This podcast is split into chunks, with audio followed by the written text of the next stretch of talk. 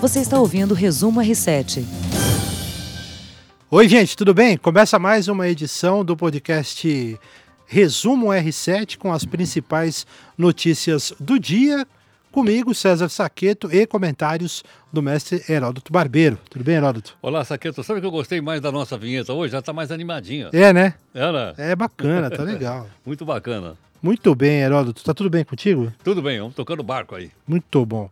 Olha, hoje é quinta-feira, dia 12 de dezembro de 2019. Entre os principais assuntos, Heródoto, algo que tem interessado bastante o brasileiro, saque imediato do FGTS subiu de 500 reais para 998 reais. A Caixa é, está programando o pagamento da diferença até o Natal. O saque imediato do FGTS começou a valer no dia 13 de setembro deste ano. E segundo a Caixa, mais de 50 milhões de brasileiros já sacaram os 500 reais de suas contas ativas e inativas do fundo. Até o fim do ano serão 96 milhões de brasileiros contemplados. Dos brasileiros que possuem o benefício, a Caixa já atendeu aproximadamente 43%. Uma graninha, Uma graninha legal. Foi, foi por um salário mínimo, né? Um salário mínimo 998. 998. Agora, sabe que é um termo gozado isso aí? Contemplado? Como assim contemplado? É porque dá uma conotação de que você recebeu um, um presente, assim, Não, né? nada disso, meu. É. Eu recolhi de cima do meu salário, é esse dinheiro é meu. Esse dinheiro é, é seu. É ou não é? Esse dinheiro foi tirado do, da, da empresa, a empresa depositou 8% do que a gente ganha lá. Então é do nosso salário agora contemplado, meu amigo. Parece que o governo está fazendo um favor para nós. O que, que, é isso? Está Contem... devolvendo aquilo que a gente colocou lá. Contemplado é um termo de consórcio, não? Pô, você foi contemplado você foi no contemplado, consórcio. Exatamente. Que coisa, hein, meu? Tem Essa razão. turma sabe jogar bem com as palavras, hein, meu? Agora, de qualquer forma, é um dinheirinho importante que você pode receber e aí você fazer o uso claro, dele eu até vou colocar, da forma que quiser. Disso, né? que eu vou fazer? É. Vou colocar meu sapatinho lá na, na, na, janela para o Papai Noel. É, é dá para né? dá para aproveitar, comprar alguma coisinha, né? Dá, lógico. Muito bem, é um dinheiro, Heródoto. Está muito amargo, Heródoto. Não, Hã? é um dinheiro, está muito amargo. Não sei se tão amargo assim. Não, não, não. É um não, dinheiro não, bom. Não, é. tudo bem, sei lá. Eu acho legal, mas eu apenas estou dizendo que o dinheiro eu tirar do meu bolso, estão me devolvendo. Exatamente, o dinheiro é nosso e está lá, né? E com uma correção menor do que deveria, né? Sem, sem dúvida. Sim, em alguns momentos perde para a inflação. Pois é. Olha, o governo está derrubando, o governo federal está derrubando a multa de 10% sobre o FGTS paga por empresas. Uma lei publicada no Diário Oficial autoriza o saque aniversário e traz mudanças no fundo, entre elas o fim da contribuição em caso de demissão sem justa causa. Assim, as empresas passam a pagar menos encargos em caso de demissões sem justa causa. Mas aí vale uma ressalva que é importante, fica todo mundo preocupado, né? A multa de 40% para os trabalhadores, nesse caso, continua valendo, que para quem for demitido, não por justa causa, né? Continua, então, é mantida a, a multa de 40% em cima do que você tem no fundo de garantia. É, quando foi criada essa, essa multa de 10%, era para desestimular a empresa a mandar o cidadão embora. Sem justa causa quer dizer, olha, infelizmente eu mais do seu trabalho e tal, você está demitido. Isso aí é sem justa causa. Né? Justa causa é quando você comete uma falta grave na empresa e tal. Aí, uma irregularidade. É, aí você nem recebe o fundo de garantia. É. Mas foi dessa forma que foi criado. Mas esses 10% também não ia para o bolso do trabalhador dispensado, ia para o bolso do governo. E o governo então está abrindo mão de uma grana que ia para o bolso dele para não é, onerar mais então aí o pagamento feito pela empresa. É uma medida positiva, você acha? Eu então? acho que é. Eu acho que é positiva, sim. Muito bem, Heraldo. Para a gente não sair dos assuntos de Brasília, eu queria que você falasse um pouco do andamento é, da proposta lá da, da prisão em segunda instância no Congresso Nacional. Né? Tem uma proposta na Câmara e tem uma no Senado. Como é que está isso? Olha, só para explicar então, essa proposta da Câmara é mais complicada porque é uma PEC. Ela é um projeto de emenda constitucional. Está paradinha lá, não tem nada até agora, está parada. Mas no Senado, eles fizeram um projeto de lei ordinário. Por quê? Porque em vez de mexer na Constituição, ele mexe no Código de Processo Penal. É uma coisa simples. Foi para a Comissão de Constituição e Justiça e foi aprovada lá. E foi aprovada em caráter terminativo. O que quer dizer isso? Agora, o Senado pode pegar esse projeto já aprovado, manda para a Câmara. A Câmara também rapidamente pode aprovar e a gente colocar em prática. Se, tem sempre um C, se um grupo de nove senadores derem o contra, ao invés de ir diretamente para a Câmara, vai ter que ir para o plenário do Senado. Para votação no plenário, não ia precisar. Se eles assinarem, vai ter que ir. E o presidente do Senado, o senhor Alcolumbre, já deu uma declaração dizendo que não vai colocar em votação. Então eu sugiro a você o seguinte: não sei o que você pensa disso, contra, a favor, essa não. Mas não custa nada você conversar com o seu senador. Tem três senadores aí no seu estado. Manda um recadinho para eles, se você concorda, se você discorda, de uma maneira democrática, aberta e tal. Ok? Então é, é essa forma. Se eles então quiserem, um grupo de senadores contrários poderão levar para plenário e aí acabou. Vai ficar lá para as calendas gregas. É o para usar um termo sinônimo assim, é o, é o engavetamento da matéria. É, né? é o engavetamento. É engavetamento. Pegou aqui. Então... É, e tal, deixa aí, tal, deixar para o ano que vem e tudo mais. Ano que vem o pessoal tá, não tá tão mal-humorado e tal, quem sabe, eu não é? Ano de eleição também. Ano de eleição, né? eu não é? E outra coisa, vai ser votado semana que vem o valor que nós vamos pagar para bancar a eleição do ano que vem. Nós estamos entre 2 bilhões e meio e 3 bilhões e 800. Olha só, para bancar a campanha para candidato a vereador e prefeito do ano que vem. É mole ou não? Não é fácil, né, Heródoto? Olha, outro assunto difícil, né, que tem uma novidade hoje, é, diz respeito à barragem lá de Brumadinho, né, aquela tragédia no início do ano, logo no primeiro dia do ano, é, liquefação teria causado rompimento da barragem, é o que diz um relatório da Vale, o, um documento de especialistas que foram contratados pelo escritório de advocacia que defende a mineradora e indicou que a barragem de Brumadinho se rompeu devido à liquefação estática dos rejeitos da estrutura. O documento foi divulgado hoje, tem 88 páginas e destaca também que a estrutura localizada na mina Córrego do Feijão não apresentou sinais aparentes de instabilidade antes de estourar. Você entendeu isso aí, Geraldo? Oi? Você entendeu essa história aí? Eu, eu, eu não entendi, porque eu não conheço o termo técnico. Eu não, não conheço o termo. O, o, o, fato é que, como leigo, eu entendi o seguinte: a barragem quebrou, é. matou mais de 250 pessoas. E eu quero saber se os diretores dessa empresa estão sendo processados criminalmente por homicídio com dolo. Um dolo quer dizer com intenção de matar. Porque não é possível né, que esses caras não soubessem o que estava acontecendo lá, com tanta empresa que eles contratam para fazer a medição disso ou daquilo. E a gente também não sabe. Agora, brigar com a Vale, meu amigo, uma das mais maiores empresas do Brasil, tem um poder tremendo, não deve ser fácil. É, e tem, um, é, tem uma. Tinha algumas explicações, né? A Record mesmo já fez várias matérias sobre isso, né? É, tem muita coisa por trás disso, né? Tem aquela questão também, há uns meses atrás, que se falava né, da forma do, do, do, do modelo que foi utilizado né, para fazer a barragem, né? Que era um, um, modelo tecnicamente mais fácil de se fazer e também mais barato. Mais barato. Né? E aí os caras optaram por esse modelo.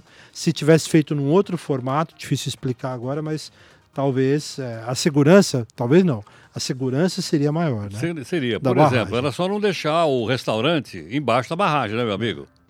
Ela. É, aí eles dizem, não, mas quando a gente comprou aquilo lá, o restaurante já estava lá. E aí, acabou sua responsabilidade? Por que, que não tiraram? Uma empresa que dá bilhões, bilhões de dólares de lucro, ela dá bilhões de dólares, ela não tem lá uma graninha para tirar o restaurante? Ela. É. é verdade.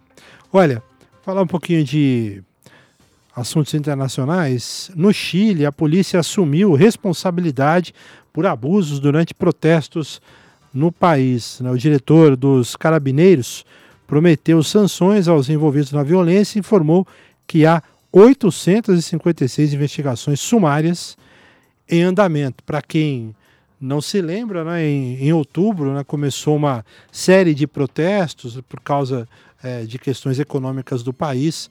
Muita gente acabou atingida. É, teve um, um, um, rapaz que ficou cego por uma bala de borracha e ele, na verdade, meio que simbolizou né, toda a luta do povo e, e a violência, a truculência da polícia na repressão a esses protestos, né, Heródoto? Sem dúvida. O outro lado é o seguinte: quebraram todas as estações de metrô. É. Do outro lado, outros movimentos que reivindicam outras coisas também entraram no protesto. Tem um monumento famosíssimo lá em Santiago, perto do Palácio Presidencial, vi a foto. Só com o nego pelado no, no monumento. Por quê? Porque eles são favoráveis, sei lá o quê. Você já imaginou, por exemplo, um monumento nacional com todos peladão, com a bunda virada para fora? A foto circulou no mundo inteiro. Entendeu? Eu não sei exatamente contra o que estavam protestando lá. Mas eu vi a foto do protesto. E todo mundo entrou no meio, né? Todo mundo entrou, pegou carona. Muito bem, é isso. Olha, é, nas questões aqui de São Paulo, o juiz da 25ª Vara Criminal de São Paulo, Carlos Alberto Corrêa de Almeida de Oliveira, inocentou dois seguranças de um supermercado aqui de acusação de tortura. Ambos eram acusados de chicote- chicotear um jovem de 17 anos que teria sido flagrado furtando barras de chocolates no, cemitério, no, perdão, no supermercado Ricói, que fica na Vila Joaniza, na Zona Sul. Na decisão, o magistrado afirmou que, ao contrário do que havia declarado o Ministério Público no pedido de condenação, aspas, os atos de violência praticados pelos acusados contra a vítima não têm o objetivo de obter informações, mas sim de aplicar uma reprimenda e uma humilhação, acabando por representar ato de sadismo. Fecha aspas. Muito bem. O que, que acontece então? O crime é menor, Bem melhor. é bem menor. Bem. Bom, Por dois cidadãos que chicotearam não só chicotearam, uma pessoa. amordaçaram o cara, colocaram o cara pelado lá dentro, bateram nele. O vídeo tá aí pra gente, pra todo mundo ver. Pois Não, é. não? Todo mundo viu o vídeo. Agora, logicamente, a gente respeita a decisão do juiz. Não, não é? Decisão da justiça a gente acata, a gente respeita. Isso não quer dizer que a gente não pode comentar, né? É. Podemos concordar e podemos discordar. Sabe o que eu sugiro? Entra aí na rede social, dá uma olhadinha no vídeo e depois você seja o juiz. Aliás, gente, é uma importância, os vídeos, a tecnologia, ela é fantástica, porque hoje praticamente tudo você consegue gravar, tudo tem imagem, e isso é importantíssimo para você no futuro até se defender de alguma acusação ou mesmo você defender um familiar, um amigo que você tenha de um abuso de autoridade, seja de autoridade, seja de um funcionário de qualquer estabelecimento. É fundamental, né, Heródoto? Sem dúvida. Porque a gente vê a quantidade de vídeos todos os dias no noticiário, a gente vê vídeos com abusos, seja de policiais militares, policiais civis, seguranças de, de Do metrô. do metrô, de- da companhia do, né, companhia do metropolitano aqui, de outros estados, é realmente de funcionários de empresas privadas, é realmente fundamental. Então por isso que quando o Heródoto diz, né, vá lá e olhe, aí você não, você tira a sua própria conclusão. Heródoto, é, fala aí aqui nas, nas nossas autoridades. é, a Câmara de São Paulo aprovou em primeiro turno o orçamento da cidade, um projeto que tem poucas alterações em relação ao texto apresentado em setembro. E eu queria que você falasse o seguinte também: a Assembleia Legislativa está dando um bônus para os funcionários Tá, aí, né? tá. Nesse fim de ano. Como é Tá. que é isso? É um bônusinho de 3 mil reais para cada um. Somando todo mundo lá, vai dar uma despesa de 10 milhões de reais. Agora você vai dizer, pô, mas quem é que vai receber 3 mil reais de bônus? Tanto os funcionários concursados, como aquele bando também que fica lá de puxa-saco, nomeado pelos deputados. Eu estava vendo hoje, a Assembleia Legislativa de São Paulo com- com- ah, compara com o do seu estado. Custa 1 bilhão e 300 milhões de reais.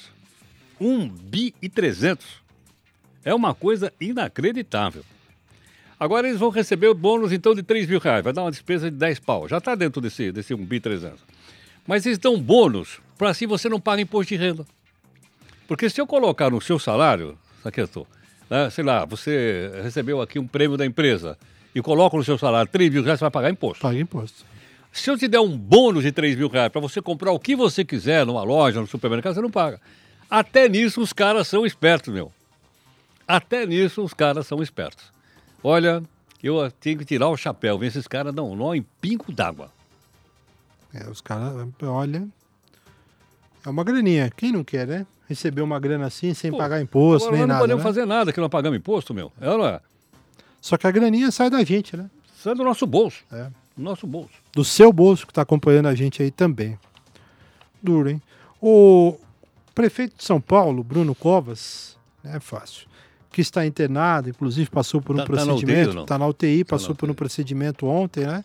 Porque ele teve um sangramento no físico, no, no, no fígado, perdão, é, e aí esse sangramento foi estancado e por causa disso ele está na UTI, é um procedimento padrão, segundo os médicos do Hospital Sírio-Libanês, onde ele está internado, no centro de São Paulo. Bem, o prefeito sancionou uma lei que dá isenção de impostos a escolas de samba. O projeto de lei original pertence aos vereadores Celso Jatene, do PL, e Milton Leite, do Democratas. É, o Milton Leite, que é presidente de honra de uma agremiação.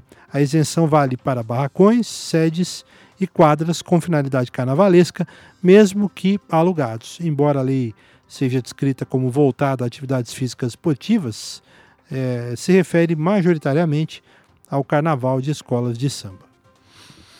Olha, ah, uma coisa que estava pensando, falando, estava pensando o seguinte: o prefeito sancionou quando? É, Ontem. ontem, Ele não está na UTI. tá na UTI. Como é que ele sancionou na UTI? Passou por um procedimento ontem. Como é que o cara que. Primeiro eu gostaria que ele se recuperasse. Não tem nada pessoal. Como é que o prefeito que está na UTI pode sancionar alguma coisa, gente?